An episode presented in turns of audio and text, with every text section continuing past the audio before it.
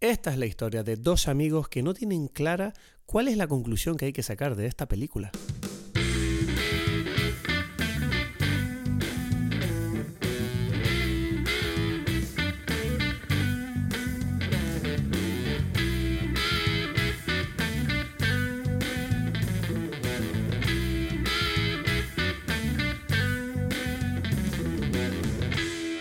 A todos, mi nombre es Cristos Gacielo, aquí en directo desde Tenerife.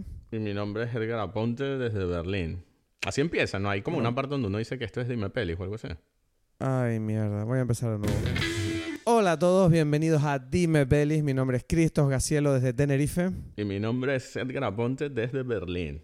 Entonces, ¿qué tal? Ahora sí. Bien. Bueno, ya te estaba comentando justo antes de empezar a grabar que me he puesto medio malo, no sé qué me pasa. Me ha dado un bajón esta mañana a mitad de reunión. Ujú. Y, y estoy como medio enfermo, es como ladilloso. Me he guardado toda mi energía, me he quedado tumbado todo el día solo para grabar esto porque tú sabes la ilusión que me hace hablar contigo. Muy bien, eso me gusta. Entonces, hablar.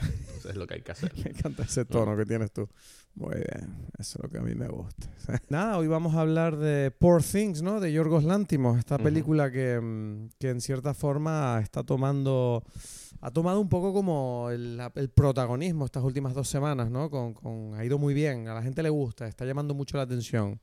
¿Cómo te sientes tú con esta nueva etapa de la carrera de Yorgos? Que pare- pareciera como que Yorgos ha penetrado un poco como el mainstream, ¿no? Como, o sea, eso ya es como un nombre ya que ya la gente más o menos conoce, no es el tipo, no es solo el tipo de las películas raras, ¿no? Ujú. Tú dices, es que no sé, esa, esa información me la tienes que dar tú a mí. Yo soy, yo de estas cosas, tú siempre me haces como que unas preguntas que me dejan a mí como sin, con poca... mm, o sea, que, que no, no me dejan a mí de ninguna forma. Me haces la pregunta, pero quisiera tener una respuesta que lamentablemente no tengo, ¿sabes? Ya, bueno, es mi opinión, pues, no sé, tú no sientes... Claro, es que tú me vas a decir que como siempre, claro, es que todos tus amigos conocen a Yorgos, el mundo yo no sé cómo es, ¿no? No, no, no son mis amigos. Es que no sé. Es que yo no sé. Tú conoces a mucha más gente que yo. Tienes mucha más comunicación con gente, por lo visto. ¿sabes? Nadie conoce a Yorgos en, en mi mundo, nadie. ¿Qué significa nadie La conoce a gente. Yorgo? Es que ese es el tema. Dan, No yo sé, no- tú les dices, yo, tú le dices, mira, te digo un ejemplo, ¿vale? Para que Ujú. tengas una idea del nivel. Cuando acabó la película, Ujú, cuando fuimos a ver Poor Things la semana pasada, ujú. al acabar la película, había como unos tipos delante mía que estaban como comentando lo que acaban de ver, ¿no? Y, y dijeron, o sea, Paulina y yo estábamos como viendo los créditos, que son súper bonitos, pero claro, todo el mundo se levantó. Yo decía, no se levanten, esto es precioso lo que estamos viendo. Y, y los tipos de delante estaban como emocionados, como que les gustó mucho la película, y decían como que cosas, y empezaron a decir cosas, ¿no? Como un comentario de la tipa, y dice, no, me encantó, oye, qué bonita la película, ¿no? Qué bien se veía, sí, sí, estaba muy bien grabada. No, a mí lo que más me gustó fueron los filtros 2000eros. Y yo me quedo así como mirando, ¿no? Como diciendo, ¿qué es eso? ¿Qué está hablando? De filtros 2000 euros. Ujú. No sé, nos quedamos así, Paulina y yo, mirándonos como, ¿qué está hablando? Y luego dicen como, no, bueno, es que este director, que es el, el director este que se llama, no sé, no sé qué, ¿cómo se llama? ¿Tú sabes cómo se llama? No, yo no sé, ¿sabes? Como que un nombre raro, griego, es que es un tipo muy raro y es como, ah, ok. Y yo veía como, es que este es el, ¿sabes? Como que esta es la gente con la que en general yo me encuentro por la calle. No digo que yo sea, Bueno, pero No es que es la gente de normal. de inteligencia. Es que ese- no sé. Pero, por, pero, pero me refiero, me refiero que yo siento que lo, Yorgos, eh, ¿sabes? Siempre ha sido como un director que no llama la atención a la mayoría de la gente, ¿no? Como que sus No sé. Películas O son sea, un poco mm, exigentes a nivel de atención, por Ya. lo menos, ¿no? Es que me cuesta mucho como que hacer como ese, ese ejercicio mental de decir cuántas personas son muchas, cuántas son pocas. Sabes, yo conozco muchos directores que en efecto nadie conoce, ¿no? Y, y ese es el tema. Y este lo conoce gente, nominado. Ah, ¿viste Favorite? Sí, la vi, ¿sabes? Entonces, Pero eh, yo o sea, siento ¿dónde- que hay que ser una persona que te interesa el cine más allá de simplemente porque te gusta que te distraigan. ¿Sabes lo que te digo? O sea, mm, ya, The es que, pero estamos por eso, pero es que alguien nominado al Oscar por The Favorite. Y yo siento que The Favorite aún así no fue esa película que vio todo el mundo. Es que por eso, ahí es donde empiezan ya unas clasificaciones que tú tienes más clara que yo. O sea, en tu cabeza, ¿sabes? Porque yo simplemente como que esa clasificación no me dice nada. O sea, porque creo que sí hay distintas clasificaciones. O sea, podríamos decir, bueno, a partir de, no sé, de un éxito internacional, a partir de que no lo conocen solamente en su país, a partir de que, de que tiene muchas... yo me refiero a, a la, a la fama mundial, pues. O sea, yo creo que no estoy diciendo algo tan complicado, ni siquiera estoy haciendo una clasificación. No, o sea, estoy sí, hablando es- del hecho de si tú sales a la calle y le preguntas a 20 personas si conocen a Yorgos Lántimos, ¿cuántas personas crees que te van a decir que sí? claro, el tipo de The Lobster o el tipo de Dogtooth. Depende de dónde y cuándo. 15 o sea. de las 20. No, es que ese es el tema, de dónde, en qué ciudad, en qué, en qué sitio de la en ciudad. general, de media mundial. Es que, De media bueno, no, nadie, nadie. No lo conoce nadie. Ya está. Pero por eso, pero ese, ah, y tuve- teníamos que hacer una clasificación para llegar a esa conclusión.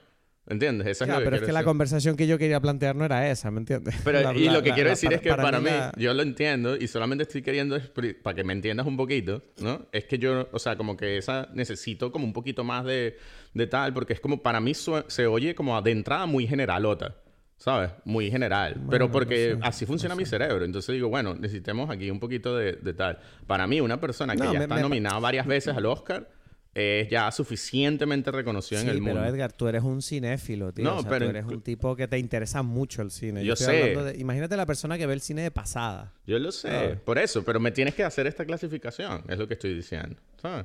Entonces, Yo solo, solo era un, solo era un comentario. ya sé, yo sé. Pero es porque Tú después eres- no quiero que quedar muy quiero, raro. Te quiero porque tú eres así, tú eres así, yo te quiero. Mm, mm. Bueno, entonces, Tú siempre quieres hablar las cosas muy claras y me parece bien. O sea, me diste, me pusiste en mi sitio aquí ahora.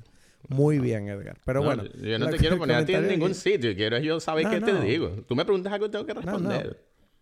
Por eso, pero bueno, yo solo quería decir que yo siento que dentro de la filmografía de Yorgos, siento que esta película es como un paso adelante para él en cuanto a éxito, ¿no? De el recepción del público. A mí me parece que Porque ya con The que- Favorite ya estaba. Eso es lo que quise, quería quizás expresar. Entonces es como, o sea, que Bueno. viene haciéndolo. Y creo que este, bueno, pero quizás es un paso más. Porque, pero yo creo que no por, por, o sea, el hecho es que creo que la película, eh, como es un poco quizás más divertida. O sea, él como que se apoyó en las cosas. Es más fácil de, de ver que las otras. Sí, yo creo que él ha ido, o sea, creo que él con el favorite, él como que mm, ha ido... eh, Se dio cuenta que lo gracioso es divertido, ¿no? O algo así. Algo así, quizás, sí. O sea, aunque él siempre lo ha tenido, y eso es lo que me tiene como un poco cabezón, es como que querer meter esa gracia que en realidad siempre tuvo, y que aquí está quizás mucho más clara, eh, en mi clasificación de, de, ah, tú los estás, o sea, has- ido cambiando. Claro, o sea, también ha, ha ido más a, a una versión más internacional también, ¿no? O sea, desde que ya tiene mucho tiempo en Hollywood, ¿no? O sea, eh, sí, por claro. eso siento que eh, yo de verdad tuve la impresión con esta película como que el tipo de verdad ya como que se asentó dentro del ese sistema, ¿no? Como, ah, mira, yo puedo hacer... Siento que él combina muy bien lo que él de verdad quiere hacer con, con cómo comunicarlo a un público más grande. No sé si me explico. ¿Sabes? Como que encontró ese equilibrio perfecto de, bueno, no, no me voy a ajustar a un público, obviamente, pero sí voy a comunicar de una manera que yo sé que me es más, más efectiva, pues, o sea, o ha refinado su arte. Obviamente un director yo creo que es natural que a medida que van pasando las películas vaya mejorando por motivos obvios, ¿no? Porque tú vas haciendo, vas desarrollando tu obra, ¿no? Y cada vez vas cogiendo más práctica en lo que haces, pero... Ujú. Y me gustó, y me gustó, y me alegro por él, porque creo que, o sea, vamos a, vamos a decir una cosa antes de la película. O sea, tú, ¿qué opinas dentro de la filmografía de la Antimo? ¿Dónde pondrías Poor Things? Porque estoy oyendo por ahí mucho que es la mejor. ¿Qué está pasando ahí? ¿Qué opinamos de eso? Mm, no hemos, hasta ahora no hemos hablado de ninguna película de él, ¿no? Pues de Favorite no lo hablamos. O sea, solamente Creo que no. ¿De Ah, yo Lobster, pensaba que habíamos hablado, yo pensaba que habíamos hablado de Lobster por algún motivo, pero No. siento que la hablamos sin grabarlo. O a menos que haya sido una de tus películas favoritas. Esa es que esa es la sensación que me da. Que, que... o No, quizás no la fue mía. mi favorita. No sé. A ver, yo no he visto todas las películas de, de Yorgos. Que yo le trato de tú a tú ya, lo, lo tuteo. Pero mm, tengo pendiente ver Dogtooth, de hecho, la que acabas de nombrar, y eh, Killing of a Sacred Deer. Esas son las dos que no he visto de él.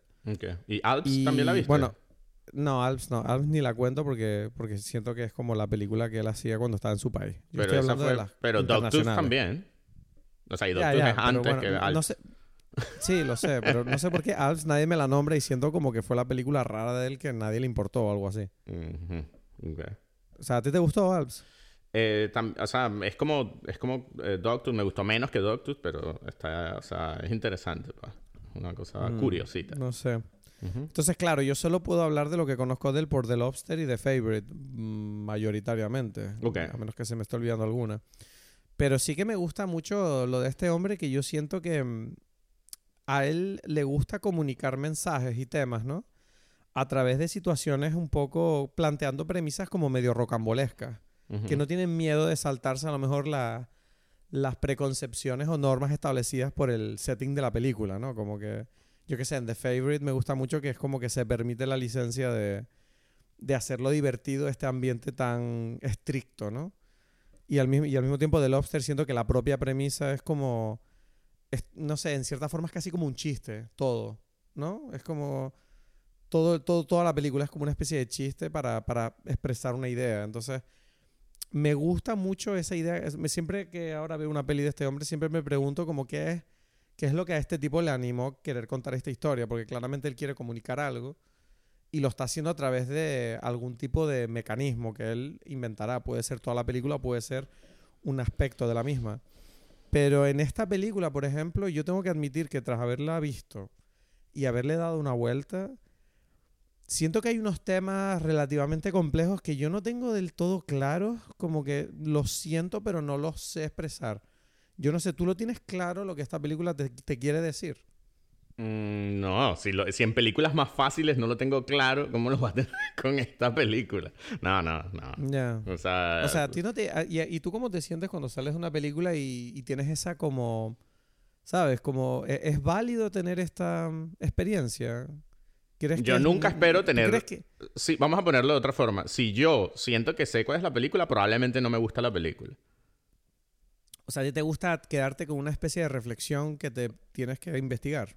Sí, sí, si yo, si yo ya sé, o sea, a menos que sea algo, bueno, muy nuevo, que yo, uff, que, que, o sea, que, que me hizo cambiar mi forma de pensar en el momento mientras estoy viendo la película y de repente por eso estoy como eh, viendo muy claro el antes y el después, que bueno, eso, si eso pasa, eh, bueno, entonces sí, pero normalmente, normalmente no porque, porque para mí, o sea, si es algo que ya alguien me puede decir en palabras, decir, ah, bueno, resulta que es muy mala idea, yo qué sé, matar a alguien, ¿no? Eh, entonces digo, bueno, ¿y para qué vi una película para eso, no? Claro, tú necesitas como una capa más, ¿no? Como que te digan, vale, matar a alguien implica tal cosa. Yo entiendo lo que quieres decir, Claro. pero al, pero al mismo tiempo también existen películas. Porque a ti te pasó eso en Past Lives, porque para mí Past Lives es una obra maestra y no, no siento que haya muchas dudas. O bueno, hay una Mm. conversación, pero no hay una, una duda sobre de qué trata la película. No sé si me explico. Mm, duda. Bueno, pero no lo sé exactamente. O sea, no sé, me refiero. mm, eh, por un lado, no puedo decirlo, probablemente así rápidamente. Y necesito como ir como hablándolo. O sea, no. Es como. O sea, tampoco me, me tengo que... que- forzar a decir algo ya en ese momento, ¿no? Es como que, bueno, ahí tengo que disfrutar esto que estoy sintiendo, ¿no? Y. No, no, pero yo lo decía porque mi problema es que yo me he quedado un poco en esa situación una semana después de haber visto la película y habiendo como tratado de digerirla y hablarla con, con mi entorno y, y reflexionando sobre ella. Y siento como que, bueno, no sé, o sea, esta película me tiene como...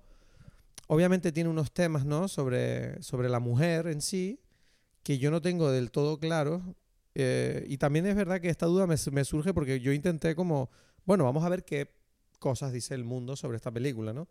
Y es verdad que me gustó que leí artículos, obviamente, que decían que esta película es una maravilla. Y me gustó leer también artículos que decían que esta película era horrible. Que hay gente por ahí que también opina que esta película es horrible. Y la gente que decían esas cosas, los argumentos que tenían, me parecían. Y muchas veces no, no necesariamente no estaba yo de acuerdo. Pero sí había puntitos que yo decía, ah, ok. O sea, es verdad que esto me plantea una cuestión interesante. Entonces, Ujú. yo te, te pregunté esto para saber si tú tenías algún tipo de, de insight sobre cómo te sentías tú con la misma. Ya, ya. No, no lo sé. digo- Me gustaría verla de nuevo. Eso es lo primero que puedo decir. Ya. Porque siento que, que tiene como muchas cosas. Entonces dije, bueno, vamos a habl- hablarla ya es, ya es un principio, ¿no? A, a quizás ir como entendiendo qué, qué hay, ¿no? Que, sea, como que precisamente muchas veces para mí el podcast contigo es eso. Es como, bueno, vamos a ver qué Vale. pasa cuando hablarlo, ¿no? Porque eh, tiene muchas Bueno. cosas. A mí me parece, sí, me parece como un desarrollo lógico de su de su, o sea, del arte de, de este Yorgos Lanthimos, eh, porque, Sí. o sea, es como que una, para mí esta película viene siendo algo así como la hija de Dogtooth y eh, The Favorite, algo así. ¿No? Es como que si los- esas dos películas tienen un hijo, aparece esta película. Entonces es curioso que la primera y la penúltima, por así decirlo, crean este monstruo que es Poor Things. Bueno, Sí, yo no sé, yo no sé si es la mejor que la he hecho porque no las he visto todas, pero desde luego creo que es la que más he disfrutado, ujú. ¿sabes? Como que, porque yo siento que, por ejemplo, The Lobster, recuerdo que me encantó, pero, pero fue dura de ver, como que se me hizo dura, ¿sabes? Como, uf, mm, como que no tuve ese disfrute de emocionarme durante la película. Con The Favorite ya me emocioné más y esta fue como The Favorite multiplicada por dos, porque además es como, quiero decir, tiene demasiadas cosas la película como para no... Tiene demasiados adornos la película, ya sea a través de su comedia o de su arte o de su color o de la forma en que está grabada, que te entretiene como para además transmitirte toda la historia, ¿no? Entonces es como que... Esta, esta en Siento que ese es, es una sí. película muy redonda, sí. En este sentido, a mí me- parece que a- de- mi primera impresión fue mm, me, me- la emoción me emocionó más The Lobster, ¿no? Y esta me digamos que la respeté más, o sea, digamos en la primera reacción.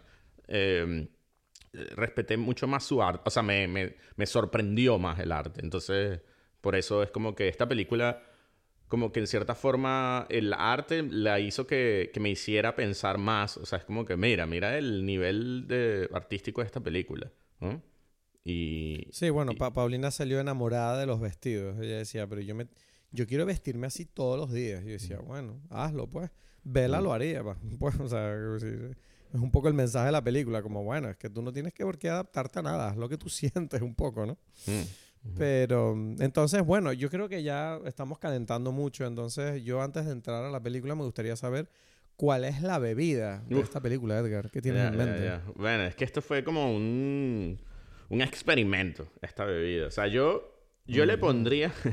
bueno, o sea, porque tuve que meterme en el papel de así de como científico De loco. Godwin. Sí, o sea, me hice como... pff, metí manzanas. O sea, yo, bueno, te digo, o sea, yo no sabía qué hacer, pero, pero sabía, o sea, lo primero que, o sea, la, la regla que me puse es que tenía que tener una manzana, porque yo siento que es como fundamental en la película, ¿no? O sea, no, no... Es, una- es fundamental. No, me No. queda claro por qué. ¿No? La manzana. Uf, es que esta O película sea- tiene tantas cosas que, que quizá... Es que eso por eso es difícil y por eso hay que verla varias veces, ¿no? Pero bueno, digamos que Sí. una de las primeras cosas que, que, que- que es importante en la película es la manzana y no solamente... Y bueno, eso tiene millones de, de interpretaciones históricas y que... Porque es como la, la manzana de, de Adán y Eva, que es con la que ella descubre el placer. Me refiero a Vela. Y entonces a partir de Ah, allí... vale. Sí, ¿sabes? Es como... Sí, la como- manzana del desayuno, pues. Sí, sí, sí. Entonces, bueno, el, eh, Vale. puse como manzanas eh, en ginebra, o sea, macerar, como que, bueno, en realidad es para la ginebra, o sea, como que la ginebra tu, tu, cobra, hace un sabor de manzana con este, un Southern Comfort, que es un eh, licor de whisky con especias y manzana en este caso, ¿no? Un licor de hierbas, un syrup de canela y unos sexy bitters que son especiales. O sea, tenía que tener como ese lado sexy y soda. Y, ah, bueno, y jugo de manzana, por supuesto. Entonces. Y este, y este cóctel te lo acabas de inventar tú. sí, sí, ya, Y inventadísimo. y bueno, lo- lo- hay que llamarlo el Poor Things, entonces. No, ¿Tiene bueno, yo lo llamaría. Mi nombre es Bella Whore, ¿sabes? Que es como lo que le dice la hermana, como Bella Whore, Bella Whore, ¿sabes? No sé, te digo una cosa. A mí me suena mejor el, el Bella Baxter. Suena, suena mejor en la boca, Mm. como ponme un Bella Baxter. Ya, Bella Baxter tiene esa, esa cosa. Pero me gusta que sea como un poco más rebelde, ¿sabes? Que tenga una cosa ahí que Que incómoda. también encaja con el personaje. Exacto, sí. exacto. Entonces, bueno, o sea, cualquiera de esas versiones me, me gusta. Yo me inclino por lo del Bella Whore por, por- porque, ¿sabes? Es como que, uff, tiene como una cosita allí siempre incómoda. ¿no? Bueno, yo estoy enamorado. Me- me- es que me estoy imaginando un Bella Baxter on the Rocks. Te tiene Me que gusta. gustar, te tiene que, o sea, uff, yo creo que te encantaría, te digo, está, me parece espectacular, una, una locura esto, ¿sabes? Yo te, te lo he dicho mil veces. Yo creo que el podcast solo despegará el día que hagamos esto juntos porque te vas a mudar a donde yo vivo Mm. y en cada episodio pruebo yo sin saber de qué va el cóctel que tú haces. Ahí es Uf. donde el gran momento del, de pico de audiencia, como queremos saber la reacción de Cristo al, al- al- al cóctel. Pero hasta entonces estaremos aquí eh, arrastrándonos por los bajos fondos de las audiencias de podcast, Yeah, yeah, pero pasándolo de puta madre. Bueno, pues si te parece, entramos a la sinopsis o qué. Exacto, sí. Vamos allá. Bella Baxter es una joven extraña que muestra una curiosidad especial por el mundo, solo equivalente a su incapacidad para coordinar los movimientos de su cuerpo. Vive encerrada en la casa del Dr. Goodwin Baxter, un científico reconocido pero antisocial que pretende mantener a la joven bajo su control. El encuentro entre Bella y Duncan le dará la oportunidad a ella de embarcarse en el mundo de descubrimientos, aventuras y aprendizajes que tanto anhela. Bueno. Bueno, se ha notado ahí la mano de Edgar Aponte escribiendo la sinopsis. Me gusta, eh. Este hombre. Bueno. Entonces, bueno, eh, em, ah, se me olvidó decir antes una cosa, eh, que es la primera pregunta que yo me hice cuando vi la película, que es el tema de que, bueno, esto es un guion adaptado de una eh, por Tony McNamara de la novela Ujú. de 1992. Eh, espérate, no. Sí, de Alasdair Gray. No me, Sí, con- no sí, me he confundido, sí, sí. no me he confundido. sí, sí, sí, sí. Entonces, bueno, eso es una historia adaptada que me parece, bueno, que, que muy bien. O sea, esto, esto es casi como un guion original, en fin, sabe como un guion original, porque yo nunca había oído hablar de esta historia. O sea, ¿tú sabías algo de este libro?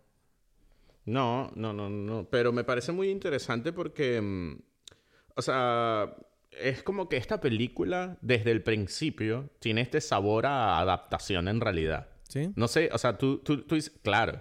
O sea, porque imaginemos que no es, que no está basada en un libro, sino es solamente una idea que se le ocurrió a Yorgos Lántimos. Pero si a él se le ocurrió, o al, o al McNamara, es que, ¿cómo es que se llama? Algo así. Tony Bueno, McNamara. Imaginemos que.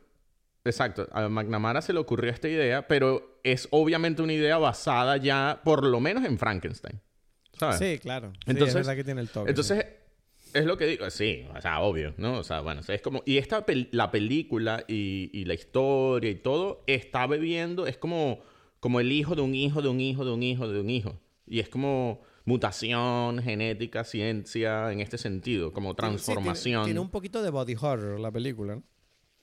Sí, bueno, claro, pero, pero, y, pero el tema, y por eso no solamente a nivel visual, sino a nivel eh, temático también. Es como que está reinventando todas otras cosas. Y bueno, y el tema más importante probablemente de la película es la relación padre-hijo, padre-hija, ¿no? O sea, es como que es todo como que, ¿qué sucede en el momento en que una idea pasa por un ser humano, nace en otro y ese otro tiene otro y así va, ¿no?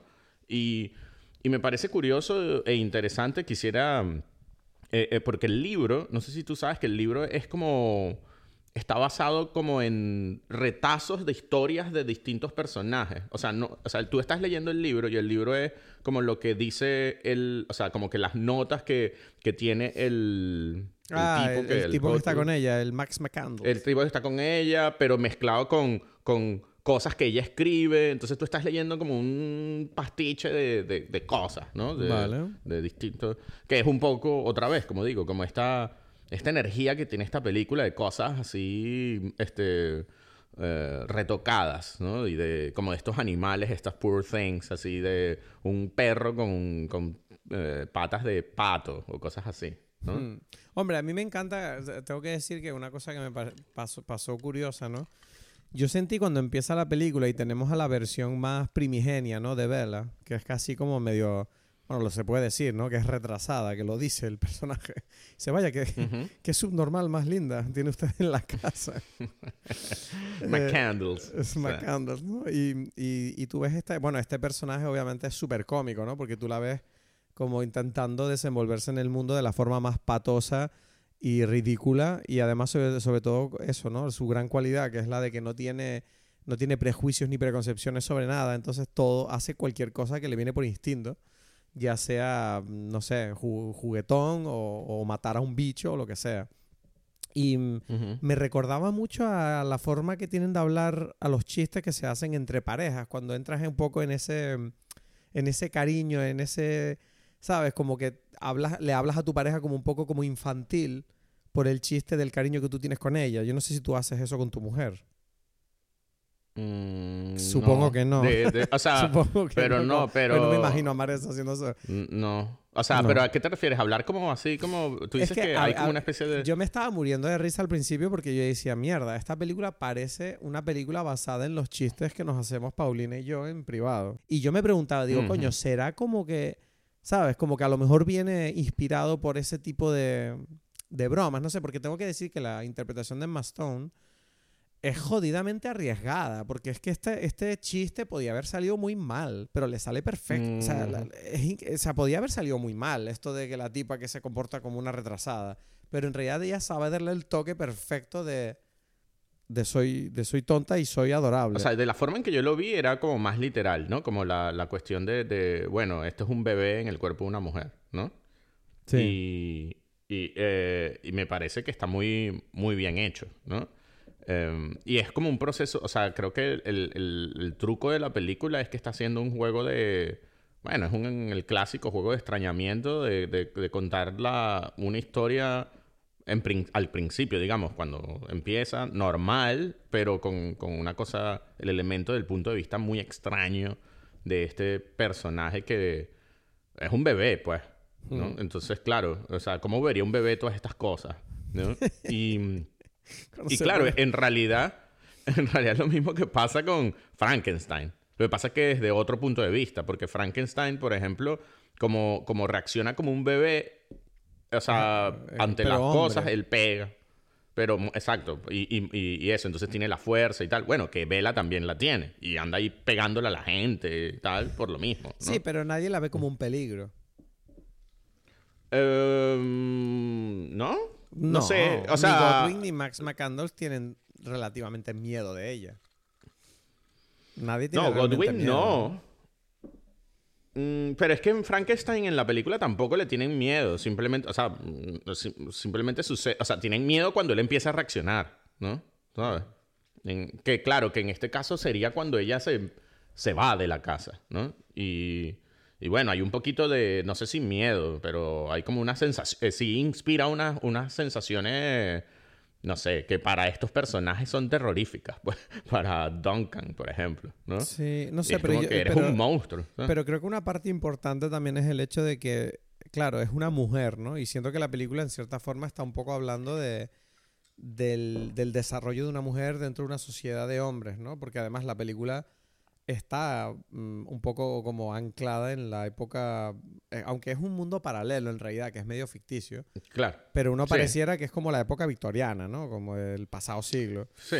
Y es como que, sí. claro... pero, eh, pero como una versión donde como el steampunk eh, cobró, o sea, como que se, se, se desarrolló, ¿no? O me, sea, gusta, me gusta mucho sí, el equilibrio que hay de ficción con realidad, ¿sabes? Como que siento que nunca Ujú. llega a un punto de, ¿sabes? Como de, de- de- O sea, todo lo que ocurre, todas las acciones y las posibilidades de los personajes se mantienen reales, pero simplemente es como estético todo lo demás, ¿no? Y eso me, me gustó, esa decisión.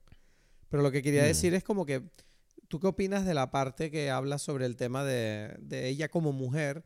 que creo que es bastante obvio, ¿no? Que, que está rodeada de hombres que en cierta forma intentan controlar su vida, ¿no? Como, como diciéndole cómo tiene que vivir, qué es lo que puede y no puede hacer. Y, yo ahí es donde yo sentí que, mm, ok, no tengo yo los, las, no sé si me falta sensibilidad o capacidad para expresar, o no sé si es que a lo mejor sí lo sé, pero sí sentí como que había dos cosas que, que a mí me confundían. Lo primero es como no... O sea, ¿tú qué sientes que cuenta sobre el desarrollo de una mujer? O sea, ¿tú sientes que es tan sencillo como, mira a esta mujer que se libera de las ataduras de los hombres y se hace valer por sí misma? Eh, a través de las herramientas que ella encuentra, tanto corporales como intelectuales. O sea, no sé. O sea, fue como, ok, o sea, ¿qué me estás transmitiendo aquí? Ya, no, o sea, no sé, hay que ver la película. Pues. Estas son las- Pero la vimos, coño. O sea, Ya, pero es que no lo sé, pero, o sea, yo no puedo, la respuesta la tiene la película, yo no sé qué decir con respecto, o sea, esto es como, esto es todo muy complejo porque es toda la película. Bueno, ¿no? hablemos O sea, es entonces, que- vale, si es muy complejo, voy a, refor- voy a reformular mi pregunta. ¿Tú qué opinas del hecho de que este personaje pareciera que la película da mucho peso a su sexualidad como herramienta de su transformación y de su evolución como personaje? Mm. Ah, yo, yo tenía, ese era mi único como, hmm, como, mi única duda de decir, ok, tú me estás contando aquí una historia de una mujer que está clara que la idea es como, mira, esta mujer que, que nace oprimida en cierta forma y que está ella misma luchando por crecer y por descubrir y por, mm, no sé, eh, hacerse más grande, ¿no? Y, y- y conocer las cosas. Pero pareciera que siempre el sexo es la herramienta que a ella le permite navegar este mundo de hombres, ¿no? Yo no sé hasta qué punto hay una, hay una parte de mí, y esto no sé si es personal, que a mí me cansó un poco, que no sé si es parte del, mensaje de la película, pero todo el tema de- de- del sexo, por un lado yo sentía como me parece un poco aburrido esa idea de el sexo es como es lo más empoderante que puede hacer una mujer en esta época, pareciera. Y por otro lado es como, no sé, la cantidad de sexo que hay en la película. Hubo un punto donde yo decía como que uno se vuelve ya como insensible, ¿no? Como que ya ni siquiera es que me da igual verla cogiendo ya, que es como, bueno, no sé, está Mm. cogiendo pues. Y entonces es Sí. como que hasta que, o sea, no sé. Bueno, es que así es toda la película, pues. O sea, o sea, pero es que estás describiendo el desarrollo de, de cualquier persona también, ¿sabes? Ah, Es vale, ahí- esa es mi pregunta. ¿Es el desarrollo de cualquier persona para ti? Mm, bueno, más o menos sí, ¿no? O sea, es como... No sé, yo siento que hay más sea, cosas como- que el sexo, no sé por qué. O sea, yo no, no, no, sé no, si no, no. soy asexual. ¿Cómo? Ah, o sea, yo, ya va, ya va, ya va, ya va, ya va, ya va. Es que, es que, eh, es que, o sea, dices una cosa y después metes otra y que, ya, pero no todo, ya, pero, o sea, pero si hablamos del sexo, del desarrollo, o sea, es un bebé. No, pero es que yo- yo no sé Pero yo estoy hablando de la esa parte es elección de la película. Yo estoy hablando de la elección de la película. Claro, De utilizar el sexo. porque, o sea, es el cuerpo, ¿no? Mm. O sea, yo siento que, que, que, que es o sea, ¿tú cómo, cómo ves tú el hecho de que es una, un bebé, un cerebro de un bebé en el cuerpo de una mujer? Eso, es que eso es el tema, ¿no? y es, o sea, de- de- y es, o sea, al comienzo se siente, yo no sé, se siente como shock, porque es como, uff, este bebé está capacitado, o sea, este cerebro está capacitado para entender todo lo que eso significa. Por eso cuando ella dice, bueno, ¿y pero por qué la gente, o sea, Porque la Dice gente lo que está ya todo sabe-. Claro, claro, claro. Y dice, Vela, Vela, primero, lo primero dice, Vela ya sabe cómo estar feliz. ¿sabes? Y agarra como la otra mujer que está amargada, la otra mujer que está amargada y le dice que, no, tranquila, yo te soluciono este problema, ¿sabes? Y es como que no me toques, ¿sabes? claro, ¿no? Eso, eso dice todo, porque, porque eso sería... Vela ya sabe cómo está feliz. Y eso, claro, la el primer momento es así, ¿no? Y, y por eso digo, es como compacto el desarrollo de todo ser humano con respecto a esa sensación, ¿sabes? De que Pero- tú cuando pero- eres niño y, y te sientes eso por primera vez, es como, ¿qué es esto? ¿Sabes? Sí, y es como que los papás le dicen, mira, no te- un momento entonces, porque a mí mi pregunta va más allá del hecho de, de eso. Perdón, mi pregunta va más allá de eso. Mi pregunta era como que yo siento que esta película a mí me estaba planteando la idea de mi propia relación con el sexo, porque yo nunca que yo sentía como que mm, yo nunca he sentido que el sexo sea tan importante dentro de mi no sé, no, no lo sentí como esta película me está diciendo que el sexo es muy importante. Y Pero es que eso no es lo que está diciendo la película. ¿No? Vale, O sea, pues explícate no. entonces. O sea, que es muy importante. O sea, es que, es que no. Es que no sé, porque es como que estas cosas de qué es importante, qué es bueno, qué es malo, es como raro. Es simplemente como que cuando, cuando la experiencia de sentir esta situación es sobrecogedora, cuando la sientes por primera vez y, es así, lo estás repitiendo todo el tiempo y, y tu- tus papás te dicen que, hey, ¿qué, estás haciendo? ¿Sabes? No puedes estar haciendo esto todo el tiempo, ¿no? Y entonces es como, ah, no, o sea, bueno, de, de niño, y como que no, ¿sabes? No, y ves a los niños así como que tocándose y tal, y es como, no, no, no, no, ya va, esto se hace cerrado. Y después, pero después empieza como que, bueno, toda esta cosa privada, secreta, bueno, social, ¿no? Como que, es lo que este tipo está haciendo, es como diciendo, mira, estas reglas de, de- de- impuestas por la sociedad sobre este, esta situación. Y cuando ellos, cuando, cuando ya va el Duncan y, y se ponen a tener sexo por todos lados, y ella dice, pero porque todos no están haciendo esto todo el tiempo y ya, ¿no? Eso sí, pero es más no, o menos pero yo no siento, pero yo no siento que la película le esté contestando esa pregunta.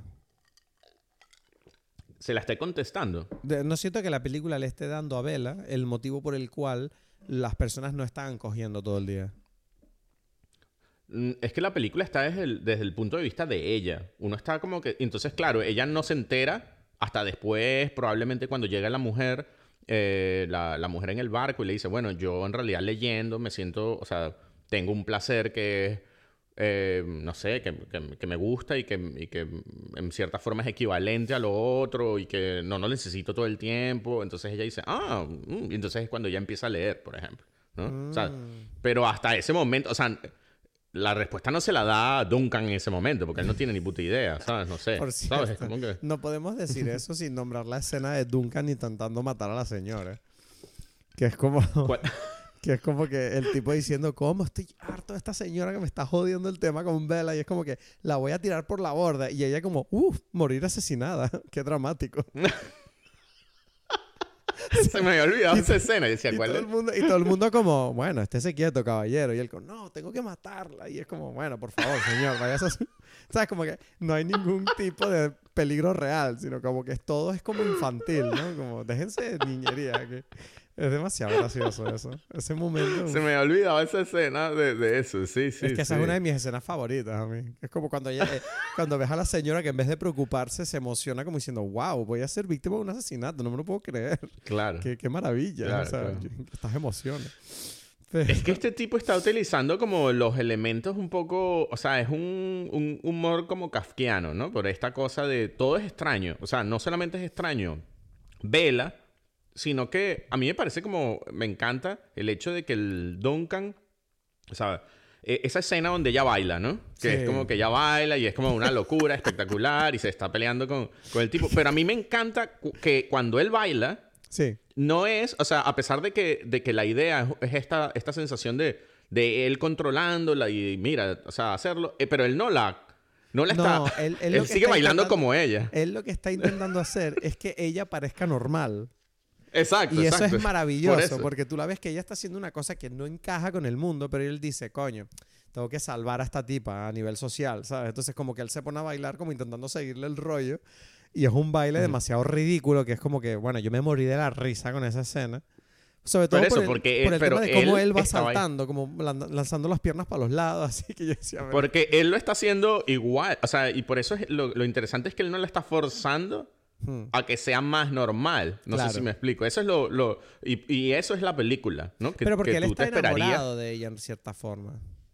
Tam- Pero sí, pero no solamente eso, sino es como que eso es lo que, lo que hace el chiste, porque si no, no fuese gracioso, si no fuese simplemente violento. Lo mismo que Claro. si la escena fuese que la, que la mujer, la, la vieja, dice, no, no, no, no me mate. Bueno, es violento y ya, no es gracioso. Que es como que ese cambio que hizo eh, Yorgos Lántimos en este momento. O sea, porque en las películas anteriores, en Dogtooth, Dogtooth es casi... Es que es casi la misma película que Poor Things. Pero todo es violento. Es con violencia que, que, que hacen... Que, que mantienen a la protagonista de esa película en el poder. Mientras que en esto es como... No. O sea, sí hay la violencia eh, de los actos, ¿no? Pero, pero tú la sientes de otra forma distinta porque todos están... so- todos son extraños, ¿no? En, esta, en, en sus reacciones. Hombre, en, está- su, en su núcleo más puro, la película yo siento que está hablando sobre la lo, lo incómodo, ¿no? Lo, lo raro, lo... Sí, lo incómodo, ¿no? Que es tratar de forjar una verdadera conexión humana en el sentido Ujú. de querer conocernos los unos a los otros y hacernos conocidos a los demás, ¿sabes? Como, como Mm. quiero, quiero saber que existo y quiero que, que me veas, ¿no? Y, y es lo que tú Sí. dices, que Bella al, al ir con otro set de normas, obviamente llama la atención a la gente a su alrededor y crea estas conexiones, ¿no? Que, que en cierta forma la informan a ella del mundo y, en y deja una marca que es importante en las personas, en, en todos los demás, porque la notan como, hay como una, siento como que ese placer de vivir, de estar vivo por un momento, de no caer en la, en lo tedioso, en lo aburrido, de decir, ah, mira, la vida puede ser saltarse las cosas de nuevo o volver, volver a lo básico, ¿no? Olvidarnos un poco de todo esto que hemos montado. Por eso es que es complejo porque igual ella no está dando ninguna lección. Entonces es como, como bueno, obviamente el enfrentamiento ah, ante, la, ante este extrañamiento produce como reacciones, ¿no? Y estas Sí. reacciones pueden ser mejores o peores. Pero creo que, que, o sea, lo curioso es todas estas cosas que ella hace mal también, ¿no? O sea, e- ella está experimentando la vida haciendo cosas más, o sea, haciendo una, bueno, locura, que, tiene como un ángel de la guarda, curioso también. Es algo como interesante. El hecho de que le podría salir mucho peor todo, ¿no? Como que eso de que eh, eh, tiene esta escena de, del... Y me refiero a, a- a cosas que ella hace que, o sea, al comienzo es especialmente violenta. Después esa Sí. violencia se va, se va bajando, ¿no? Eh, quizás en la medida en que ella, o sea, ahorita pensándolo, en la medida que ella está siendo víctima también de una violencia, ella dice, uy, esto no me gusta, ¿sabes? O sea, Claro. creo que va por allí la situación, que, que cuando ella empieza a ver como que las, las consecuencias, ¿no? Pero al, princi- o sea, al principio me da risa como que, wait a eh, como que dice, espérenme aquí que voy a darle un puño a este bebé que está allá. Tengo que darle un puñetazo a ese bebé. Es la frase de la película. Y el chiste, No, y, el tiene cha- mi- y el chiste cuando le dice lo de le- solo puedes decir tres cosas. Y claro, la otra diciendo no, se murió, no sé quién. eh, Wonder, marvelous. O sea, pues solo puedo decir tres cosas, pues. Hay dema- o sea, tiene muchas, muchas frases así geniales. O sea, la de eso, de push the baby, the whore is back, me encanta, ¿sabes? Cuando, cuando llega la, la cuando ella Fabulous, llega, ¿no? Y Cuando la- dice fabulous al final de estar con un Sí, sí, cliente. sí. Que es como que, que- como- lo dice además como que casi se lo olvida. Dice, ah, fabulous. Y el otro, ah. Sí. tiene. Y bueno, y Willem Dafoe tiene también frases increíbles. O sea, es que, es que, bueno, todos los actores son. No, todos eh, los actores son no sé. excelentes. Mark Ruffalo a mí me sí. sorprendió porque yo nunca había visto a Ruffalo en un papel como este. O sea, ¿sabes? Yo tengo Como- una teoría, sí. Mi, mi teoría es la siguiente. Yo creo que, o sea, a mí siempre me ha gustado Mark Ruffalo desde el Sí. principio, principio. A mí también. Y, y yo creo que lo, que lo que ha sucedido es que, curiosamente, el hecho de haber estado en las películas de Marvel le dio como la posibilidad de decir y que, mira, tienes tu, tu, tu, tu actuación increíble y tú puedes, porque las películas de Marvel en cierta forma te exigen como un charm, ¿no? Sí. Que es como que, bueno, ya tengo charm, entonces es como que, bueno, mézclalos. Y este es como su mejor rol porque este tipo es increíblemente charming en todo. O sea, a pesar de que es como un, bueno, el, es también un monstruo en, en su versión. O sea, como que la película esta está poniendo como las dos versiones, ella como monstruo o su familia. O sea, me refiero al Goodwin, ella, como monstruos a nivel de que no encajan en la sociedad y bueno, en, muchos sentidos. Y él como, bueno, sí encaja, pero es un monstruo porque es el, la corrupción de la sociedad, algo así. Y, y con todo y eso es, es encantador, ¿no? Eso es lo, lo, lo, no sé, como lo maravilloso de esa actuación. Sí, además incluso cuando cae en el peor de sus momentos, es como que te divierte todo lo que hace, ¿no? Es como... Nunca cae como pesado el tipo, lo hace demasiado bien en el sentido de que es como ridículo. Todo, todo el rato es ridículo. Tú lo ves venir de lejos, ¿no? Pero es, es un tipo ridículo que cree que sabe todo de la vida y en realidad no, no sabe más que nadie, ¿sabes? Y es, es muy divertido. Es muy divertido. me encanta. Me encanta. Y además, bueno, y de hecho él es el motor del, de, de- de la desgracia, en cierta forma, porque tú lo ves que él es el que luego trae al marido. Ya. Que Que bueno, que en ese sentido yo te iba a decir que ese, ese es el, el componente de la película que incluso eh, me, me lo dijeron otras personas y, y, y cuando me lo dijeron fue como una especie de confirmación de, "Hmm, este es el único punto que yo veo débil, es ese... Sí. O sea, Es que te lo iba a decir, ese- pero, pero te he dejado decirlo tú, porque es verdad que la, el último, los últimos, la última media hora de la película tratando el tema del marido, bueno, el chiste de, me encanta el chiste de, de, bueno, yo soy rico, ven a mi castillo, y cuando llegan al castillo dice, no me llevo bien con, con el staff, sospe- sospe- eh, temo una rebelión, y saca la pistola Exacto, sí. y les trata de tocar. Eso es un buen chiste, pero es un chiste que dura poco, pues.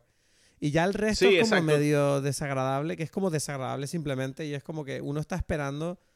Es que, ¿sabes por qué es aburrido? Porque Bella no evoluciona en esa parte de la película, simplemente está lidiando con su pasado. Entonces es como que. Mm, en No sé. realidad sí evoluciona, o sea, pero el problema, no, para mí es que, Sí. es que no está bien hilado con el resto. O sea, porque para mí lo que pasó también es que, es que ellos, bueno, se va a casar y ese era como, este no puede ser el final, porque es muy, Muy bien. no muy- sé, muy lindo, no, no- no, muy, y muy, no sé, falta como un, un momento de su liberación de verdad. Y entonces es como, bueno, ¿cómo la liberamos? Bueno, o sea, como con Enfrentándola un a su pasado, disparo. ¿no? Sí, es como una cosa muy, muy, como muy lógica, en cierta forma. Creo que eso es lo... Y, y que, y que te, es, en el momento de la forma que uno lo siente en la película, sale como, como un desvío de repente. ¿Sabes? Como que la película iba por un lado y de repente esto sale muy, muy sorpresivo.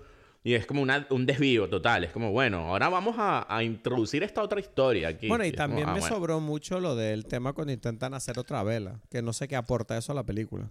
El tema de la Margaret Mm. Qualley, que está ahí como intentando hacer el- lo que hace Emma Stone, pero no le sale igual de bien, obviamente. Ya. No, bueno, eso, eso es solamente. Y claro, es para como quizás reforzar como esta, estas actitudes de tanto el Goodwin con el McCandles, de, de tener que mantener esta diversión en control con lo que saben. O sea, es como. Claro, yo creo que la. No sé hasta qué punto, en efecto, como dices tú, es necesario. O sea, creo que ya estaba más o menos claro. Pero. Porque yo, yo sí veo, como dijiste tú, que hay varios componentes importantes de la película del, de este proceso de descubrimiento de una forma en, el, en la práctica, digamos, de una forma de relacionarse con el mundo, con las personas y con todo. Es como un, co- un, un- un componente importante de la película y de la temática, mezclado con esta de. con la idea de Yorgos Lántimos en general, de. Bueno, además tú tienes unos, un sistema esquemático producido por tus padres, ¿no? Que tú estás repitiendo, ¿no? Y es como que, es como un poco el chiste que ella, pero ¿por qué hablas así? Que le dice Duncan. Y es como que, bueno, como habla Goodwin, ¿no? Y Claro. estas- todas estas ideas y que God y todo este chiste de, de ella lo entiende todo. Y curiosamente ella vuelve a hacer lo del padre. O sea, por más que ella se salga de las cosas, ella igual va a repetir el esquema, ¿no? Ella va a ser un científico y nadie dice que va a ser un científico mucho mejor. Va a ser igual unas locuras. No sé. Sí, bueno, ¿sabes? todos los La pe- chistes, todos los chistes. O sea, a ver, a- me gustaría decir una cosa antes de que se me olvide y es que viendo esta película, yo tuve como una pequeña epifanía de darme cuenta de que creo que Willem Dafoe es uno de mis actores favoritos. Porque creo Sí. que nunca he visto nada de él que no me guste. Y, Ya, ade- y además es un tipo que nació con un físico privilegiado en el sentido de que, que- ¿Quién fue que dijo esto? Creo que fue Mark Ruffalo. Me acuerdo que alguien le vio por la calle y decían como que... Bueno, es que lo fui a saludar, y, pero me entró la duda y dije, no, no, lo voy a saludar porque seguro que es él, porque nadie se parece a William Dafoe. Este tipo tiene un físico que es que no tiene nadie, ¿sabes? Un tipo demasiado claro. raro. Y es como que me parece tan increíble como él ha sabido sacarle partido, ¿no? A lo que le venía ya de nacimiento para siempre crear unos personajes que pueden ser de cualquier tipo. Que si- yo siempre me acuerdo del de Life Aquatic, que era como este tipo que en cierta forma era una es- algo similar a Bella, Baxter, ¿no? Como un tipo medio raro, pero muy adorable y muy gracioso, como que... Y, y- y luego, pero al mismo tiempo también el tipo sabe interpretar personajes que dan muchísimo miedo.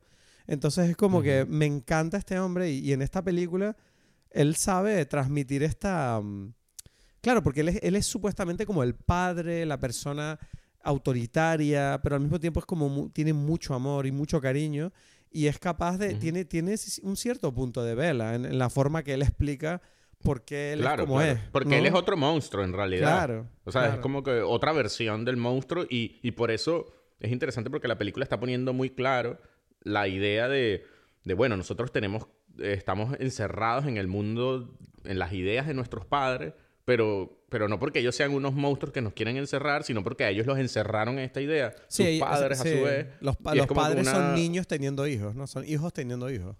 Exacto, exacto. Y uno, y, y- y por eso le está contando todo el tiempo toda esta cosa de, bueno, es que mi padre, que claro, mi padre me, me, me clavó los, los testículos a la, la- la mesa, ¿no? Porque, bueno, le está investigando eso, pues, obviamente. No, me encanta. No, no hay, hay, uno, malo. hay uno donde Ah. dice como, no, es que para comer yo tengo que sacar aquí una bolsa y comer no sé qué, porque mi padre me quitó esto, no sé qué. ¿Y por qué lo hizo? Para averiguar si, si se podía vivir sin eso. Y bueno, el resultado es que no, pues.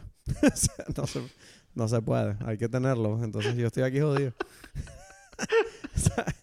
Como, y además me encanta la, la, la, ¿sabes? La sencillez con la que sueltan el, entre comillas, chiste para el público, ¿no? Que es como... Me encantan esas cosas, Sí. tío, de verdad, de la película.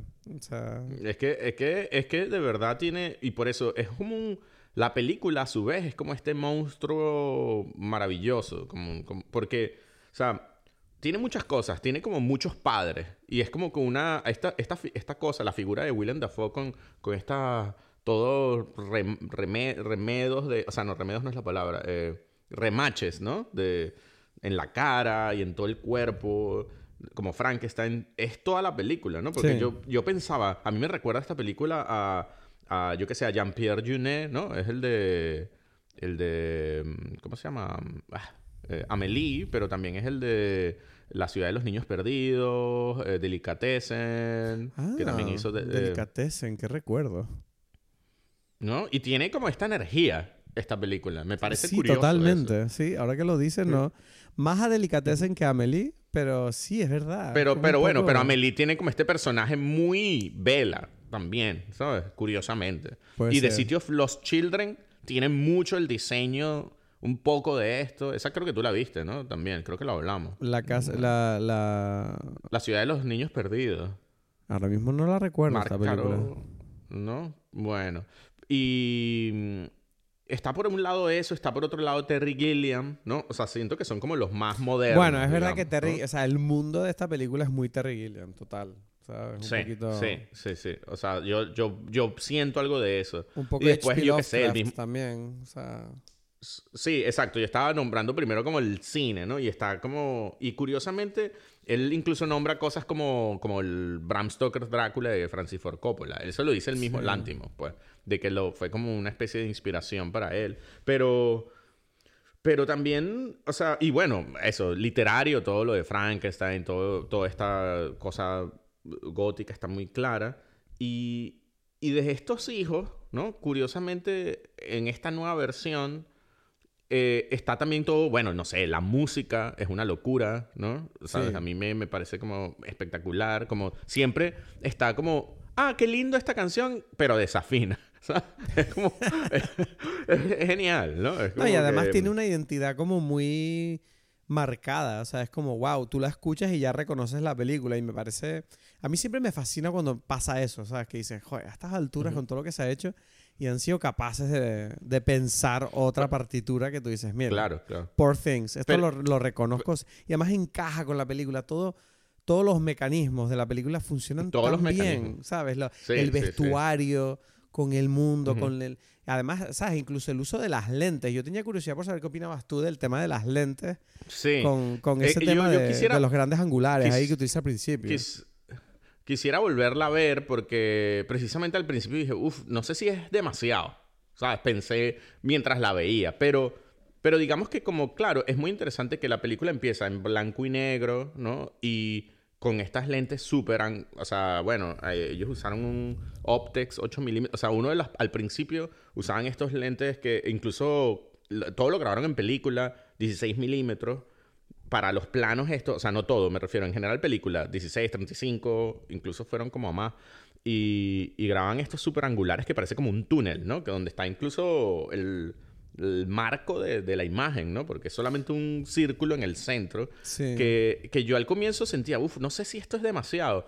Pero, pero después como que poco a poco lo he ido como a, le he ido agarrando cariño por el hecho de que yo veo como bueno, no sé, ¿tú, tú qué sientes que, O sea, ¿por qué se usa eso para ti? Te pregunto porque, bueno... yo siento que... A ver, creo que es bastante obvio que está intentando un poco como conectar con la idea de que este bebé ve el mundo de una manera distorsionada porque presta su atención a todo, todo el rato, está presente por completo. Entonces, como no focaliza su atención, ve, ¿sabes? La, la visión es muy amplia y el blanco y negro creo que retrotrae al hecho de que no es capaz o, no es capaz de absorber tanta información o sencillamente le falta conocimiento para poder interpretarlo todo. Entonces es como que claro, hay como una limitación en cierta forma en su forma de entender el mundo y, y bueno, eso, es lo, que yo veo así como a grandes rasgos, pero no sé si es muy yo también, yo también, sí, yo creo que es eso. Eh, yo también agregaría ahí como que quizás hay un, hay como un componente de que es como un microscopio podría ser donde, ¿sabes? Porque es como un experimento además y entonces estás viendo todo como desde, desde ese mundo medio, bueno, desde afuera, científico. Hay como, se suman varias cosas y después cuando ya empieza a entrar el color y empieza, bueno, ya la película empieza a ser más 35 milímetros, hay algún momento incluso que me parece curiosa y como que utilizaron una cámara súper... Eh, o un lente como, o sea, una película, perdón, como especial para poder eh, grabar la escena donde ella nace, que es como medio anamórfico, en realidad. No me acuerdo ahora mismo de esa escena. Es como, a Samsung es poquitos planos, pero yo recuerdo que cuando yo lo vi, resaltó el hecho de que, es, especialmente en ese momento, que es cuando uno aprende que ella es este bebé, ves como sus ojos y, me llamó la atención y dice, es un bebé, ¿sabes? o sea, los, y me llamó la atención los ojos de Emma Stone allí, como, ah, claro, pero es que no sé cómo lo haces, pero sí, yo estoy viendo un bebé allí, ¿sabes? Como los ojos estos como grandes, así. De... Pero tú qué opinas, eh, ¿tú qué opinas de lo absurdo que es la elección de Goodwin a la hora de trasplantar el cerebro en el cuerpo de la madre? Porque, o sea, que decir, yo, yo tardé en entender, o sea, después de salir de la película fue cuando me di cuenta, ah, vale, él, él, él hizo eso porque obviamente la tipa se suicidó y él quiso como respetar esa decisión, como, bueno, tú muérete y, y la otra la voy a salvar, pero claro, la voy a salvar en vez de simplemente haciéndola nacer, trasplantando el cerebro a tu cuerpo. No sé, yo creo que él quiso hacer el experimento y ya. Claro, él dijo, bueno, es una oportunidad para hacer este experimento y ya, ¿sabes? Listo. Exacto. sí. Claro, es absurdo así, en ese sentido. Bueno, es la primera.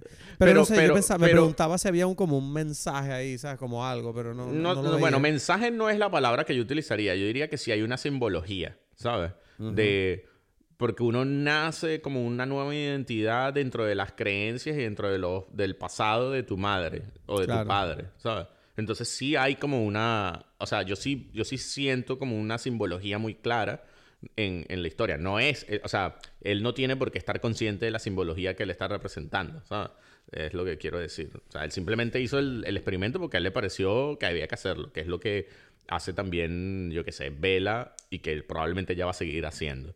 Y, pero, pero eh, eso, la película es que tiene como demasiada simbología. Eh, no sé, eh, o sea, no, no, hemos pasado nada de, por decir nada del, del, personaje este, por ejemplo, el negro que está en el barco, que está acompañando Gerard Carmichael, que... me sorprendió verlo ahí, que dije, mierda, yo conocía a este tipo como cómico. Ah, es que, es que son todos cómicos, ¿no? Eso me parece no sé interesante. Si todos, pero él, yo lo conocía porque él tiene McCandles también. Rami Youssef es... Hostia puta, es verdad, Rami Youssef es cómico también. Sí, sí, sí. claro, yo decía, ¿de qué me suena Rami Youssef? Y no lo tenía claro y ahora me acabo de dar cuenta, claro. ok, ok. Sí, pues es verdad. O sea, que decir, yo a Carmichael lo conocía porque este tipo hizo la película esta que él hizo antes que se llamaba On the Count to Three, que te la recomendé, por cierto. No sé si la llegaste a ver. ¿Cuál? On the Count to Three. Eh, que es un especial de comedia. No, no, es una película sobre dos tipos. Ah, pero con el mismo tipo también con el de. Sí, ya recuerdo, con Christopher Abbott, que es el, el, esposo de Bella. Eh, ¿Sí? El, mm. el, general. Exacto, ya decía yo, ¿de qué coño me sonaba el esposo? Que tampoco lo ubicaba. Bueno, también de Girls y tal, ¿sabes? sí, sí, sí, sí, sí. Pues eso, él, él, él, en la película de On the Count of Three, recuerdo que me gustó porque era la primera vez. A ver, yo no lo conozco mucho al tipo este, aunque sé que tiene una carrera bastante eh, buena y, poderosa, ¿no? Pero me gusta que en el, en el stand-up que él hizo con Bob Burnham, que se llama eh, Rothaniel, por fin me vino a la cabeza, Rothaniel, que por cierto te lo recomiendo porque es que eh, se nota que es un tipo muy parecido en cierta forma al personaje que él interpreta. O sea, él es un él es como una especie de cómico que, mm, que, se hace preguntas profundas. Él tiene un stand-up que tienes que. Ese, stand-up de Rothaniel, yo creo que hay que verlo porque es básicamente eh, un tipo negro enfrentándose al hecho de que en la comunidad negra americana, al parecer, la homofobia es un problema todavía bastante grave, ¿sabes? Como que no lo tienen como aceptado en general, ¿sabes? El tema de la homosexualidad. Y como que él, él se sale del armario en directo en el show. Y es como lidiar con el cambio de energía en la habitación, ¿sabes? Y es como al mismo tiempo él también de alguna forma lidiar con sus demonios. Entonces, este tipo me, me, gustó mucho lo que hace, porque se nota que es un tipo que le pone ganas. Y cuando lo vi ahora en la película, dije, coño, creo que es un buen, muy buen actor. Este tipo lo hace bien, ¿sabes? Como que le echa ganas. Y ahora mismo la verdad es que lo veo más como actor que como cómico. Entonces, bueno, yo creo que, que esta película tiene, o sea, es como tiene muchos niveles, es como un cóctel, es como un monstruo, es como un experimento, es muchas cosas al mismo tiempo, ¿no? Eso es lo que me, em, me gusta, porque creo que puede pasar que, que uno puede quedarse viendo, yo qué sé, la cabeza del perro y no ver después las patas, del, las patas de pato del perro porque estás como fascinado con la idea de esta, ¿no? Y yo creo que así es toda la película, en cierta forma, ¿no? Que como que te quedas viendo una cosa pero no ves la otra y, y, y de verdad me, me, me, parece, o sea, me sorprendió, ¿no? Por, por el, la cantidad, es lo que yo te dije, la cantidad de arte involucrado en esta película es... No, es, una maravilla. Y es, algo que sobresale sobresale. Hmm. O sea, el, la, la, dirección de arte, o sea, el, el set design de esta película es una cosa que, que bueno, que, que, es para estudiar. Porque es eso, es como que... Eso, bueno, a Marisa le pasó, dijo, tengo que volverla a ver porque no sé, o sea, no sé por dónde empezar a, a, a ver tantas cosas, porque esto, todo está creado. Sí. Todo está creado, ¿sabes? Es como inspirado en algo, pero es como esta versión. O sea, por ejemplo, el detalle de que, de que, esta, de que estos trajes, por decir, un, comentario, ¿no? Los, los, los, trajes que son esta mezcla de, de las eh, hombreras tradicionales, de los vestidos de victorianos, con estos shorts, mini shorts, mini, mini falda, que, o sea, en realidad mini shorts, porque que son lo que usaría en esta época un niño. Sí. Entonces, la, está complementando muy bien esta idea de, bueno, Bella es una niña. Sí. Y por eso tiene estos shorts. Y tiene, pero a la vez, o sea, es como, como un minotauro. No, y además esa, en esa escena es cuando ella sale a la calle sola por primera vez y tiene esta experiencia de maravilla y a la vez un poco de miedo, como diciendo ella. De violencia y... azúcar, dice ella. Fui en busca de violencia y azúcar. Por eso como un niño. Y, es, que, es que es muy cool. Y por eso, claro, la película tiene tantas cosas que eso, a pesar de que uno lo sabe, uno lo está olvidando en todo momento. A mí me, yo recuerdo que a mí me afectaba mucho, o sea, me afectaba ese momento en que tú aprendes que esta mujer es una bebé y en cuerpo de mujer, yo decía, hay como una especie de, violación aquí incluida en estos actos sexuales, ¿no?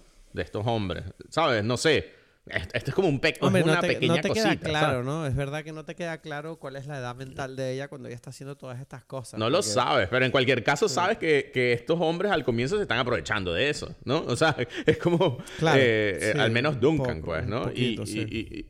sí, entonces, bueno, esto, o sea, no es para, para dejarse y, y, quedarse ahí pensando en eso, sino como, bueno, esto es un pequeño detalle dentro de las emociones que uno está sintiendo al al ver esta película y, las distintas niveles que tiene. Hombre, está claro que a Yorgos Lantimos pareciera que le gusta mucho incomodar al espectador, ¿no? Porque la película hace mucho uso, aparte del sexo, que obviamente es bastante explícito y heavy, eh, todo el tema de mostrar las heridas, todas las operaciones, el tema donde cuando ella está apuñalando ojos de cadáveres. Es como que todo lo que es lo que tú dices, ¿no? Lo corporal, la sensación de sentir la carne y, y qué es lo que, qué es lo que, cuál es la conexión que tenemos con nuestros cuerpos. Es lo que yo siento que a este hombre le gusta mucho jugar, ¿no? Con esa viscosidad, con esa, no sé, con esa... con, los, con, esas imperfecciones que tenemos todos por debajo de la perfección que nos hemos pintado en esta sociedad, ¿no? Tanto con nuestra vestimenta como con nuestros comportamientos y normas sociales. Entonces, no sé, al final. No, porque, claro, porque forma parte del elemento del extrañamiento que, es todo el juego de él, ¿no? Este es como, como un, una especie de casca moderno, algo así, ¿sabes? El. Yorgos Lantimos, donde él está como que poniendo en todo momento como un, esta sensación para que uno esté analizando, ¿no? Cómo, cómo es su, su relación con todas estas cosas, como tú dijiste, con lo del sexo, con todo lo que es visceral, ¿no? Y es como, bueno, tú vas a sentir cosas y bueno, ya veremos qué, a qué conclusión llegas tú por haberla sentido, ¿no? Ya, por eso te digo que cuando empezamos este episodio yo estaba todavía como medio que no llega a ninguna conclusión concreta. O sea, yo no sé... y después de esta conversación tampoco lo tengo claro. O sea, yo siento que esta película... O sea, a mí me gusta porque me parece sobre todo divertida y me parece bonita me parece que todo el arte y las interpretaciones son increíbles, pero yo como persona no tengo claro todavía lo que siento viendo este arte. O sea, no sé qué, qué me está contestando o qué me está haciendo sentir, aparte de simplemente un cúmulo de sensaciones. Y es la pregunta que te hacía al principio. Si yo no sé si tú tienes algún tipo de conclusión en mente con, con lo que has sentido con esta obra. O sea, yo lo único que, lo, lo, que más me marca es eso, es el, el querer conectar con las personas, que yo siento que, que es un mensaje que cada día es más importante, sobre todo en el mundo en el que vivimos ahora, donde se acaban de, de estrenar las Apple Vision Pro y la gente se está poniendo ordenadores en la cara. y, uno siente esa necesidad de querer gritarle a la gente como lo tenemos todo aquí, ¿sabes? Está todo aquí para conectar. O sea, tengo, estoy yo, estás tú. No hace falta nada más. Pero, y siento que esta película en cierto modo pareciera que nos está recordando esa capacidad que tenemos, ¿no? De conectar con el mundo que nos rodea, más allá de lo complejo que queramos a, hacerlo mm. o inventárnoslo. No sé. tal vez haya llegado yo, tal vez pues, yo haya llegado a una conclusión ahora mismo hablando, o sea, me imagino. Tú no pero, pero, exacto, pero, pero yo a la vez no veo nada de lo que tú dices, pero bueno, no sé, me parece bien. Entonces, ¿qué es lo que ves tú? Dime. No, no, no, no lo, no lo sé. Es que es lo que digo. Veo, como, veo muchas cosas. Veo padres queriendo eh, lo mejor para los hijos, pero a la vez queriendo controlarlo.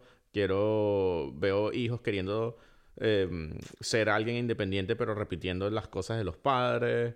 Em, veo como que a, a la mujer a la mujer como que buscando su lugar en el eh, mundo encontrar su propia versión del, de, su cuerpo no eh, por ejemplo y, y, de, y, de, y de su identidad este no sé esa hay como como muchas cosas. Veo como también como una búsqueda de, de, de. una. No sé si inteligencia, pero. O sea, es una búsqueda. De querer entender el mundo. ajá, exacto. Que, que, que, bueno, es simplemente una búsqueda o un, interés, porque no pareciera que se entiende mucho. O sea, como que los pasos para entenderlo son. Bueno, un, ah, una cosita allí, ¿no? No está mal. Pero tampoco es como que, ah, lo entendiste. Eso me parece muy interesante, ¿no? Em, me parece como que también hay como este, este juego de la gente, especialmente los niños, o sea, como si pondríamos la diferencia entre adultos y niños, como adultos queriéndose aprovechar de los niños y queriendo meterlos en, su, en sus propias versiones y, convenciéndolos en cierta forma, ¿no? O sea, porque cada, cada persona que encuentra Vela le quiere como que convencer de que su, su visión del mundo es la visión, ¿no? Hmm. Eh, incluso los que tienen como una visión que, que sea como bastante positiva y, y, quizás es buena, pero, pero no deja de ser su versión y no deja de ser como un, una, un, una imposición, ¿no? Y es curioso, es interesante eso. Y, y que a veces no se, está, está la dificultad de ver qué se puede entender y qué no, ¿no? O sea, de, yo qué sé, desde el, desde el hecho de que Vela es como que, ay, vamos a ayudar a los pobres y intenta hacer una cosa que es una idiotez. Pero no, o sea, que tú no sabes si ella en algún momento se entera de que no hizo nada, por ejemplo, ¿no? Eh, sí, no, sé. Es curioso. Sí, no, es como... Bueno, esa para mí es como la marca de que te muestra que, bueno, está en su adolescencia esta chica, ¿no? Como que... Es que hay como, sí, bueno, estas, estas, los vestidos te lo dicen, muchas cosas, ¿no? Es, es muy curioso todo eso, ¿no? Me, o sea, es lo que digo, tiene una película para, para, no sé, para disfrutar y después volver a ver y, Sí, yo creo que hay que verla más de una vez porque, eh, como tú dices, es una película que está muy cargada y para poder apreciarlo todo uno necesita poder quitarse el primer visionado de encima para poder empezar a fijarme en más cosas, ¿no? Pero en definitiva yo, de verdad, yo creo que es la película de Yorgos que más he disfrutado, obviamente por mi afición a la comedia. Esta película tiene, es muy divertida, o sea... Y, y, y, lo, con lo que yo me quedo de la película es que tengo ganas de ver las películas que me faltan de este hombre. Entonces, yo te iba a decir que mi recomendación es precisamente Canino, o sea, o Dogtooth, no sé. La tengo aquí una película, ya. Es que es la es como una versión 1.0, eh, sí, esta es la versión 2.0, ¿sabes? De, de, esta historia. Es, es, bastante parecida, digamos. Entonces, eh, y, y, se ve como una evolución en muchos sentidos. Entonces, yo creo que por todos lados me parece la recomendación más lógica, pues. Vale, pues yo recomiendo, Sí, sí. ya que estábamos, que lo aproveché antes, Rothaniel, de Gerard Carmichael, es un especial de comedia que está bastante bien porque como es un tipo que, que juega con, con el formato en sí mismo, convirtiéndolo no solamente en un lugar para el chiste, sino también como una especie de, de confesionario y de, y de tratamiento de los conflictos que uno puede tener como ser humano. Entonces, me parece que está muy interesante. Hay, hay que verlo. ¿Por qué no?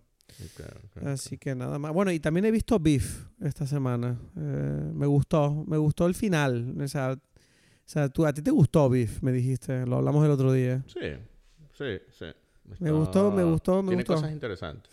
Me gustó que eso, que se me hizo larga al principio, no me gustaba mucho al principio, pero cuando vi que, ah, vi que las piezas empezaban a encajar a medida que se iban acercando al final de la serie, tengo que admitir que me sorprendió bastante el, el final y, y cómo intentaron hilarlo. Así que, bueno, en el caso de que no seas una persona que le gustan los especiales de comedia, esa es mi recomendación de la semana. Nada más, pues yo qué sé, ¿algo más, ¿te queda algo más que decir, Edgar, o, o nos vamos a descansar? Que estoy reventado yo. Yo creo que, que podemos ir a, a descansar. Qué ahora. maravilla. Bueno, vamos a seguir entonces esta semana hablando de películas de los Oscars, porque hay muchas que ver todavía. Exacto, exacto. Bueno, pues hasta la semana que viene. Vamos a ello. Dale. Muchas gracias por estar con nosotros una semana más. Espero que te haya gustado mucho el episodio. Menuda película, no te la pierdas. Poor Things de Yorgos Lantimos. La semana que viene vamos a hablar de otra película nominada a los Oscars, Anatomía de una caída de Justin Triet. Así que no te lo pierdas. Estamos de lleno con películas que todos tenemos que ver aquí en Dime Pelis.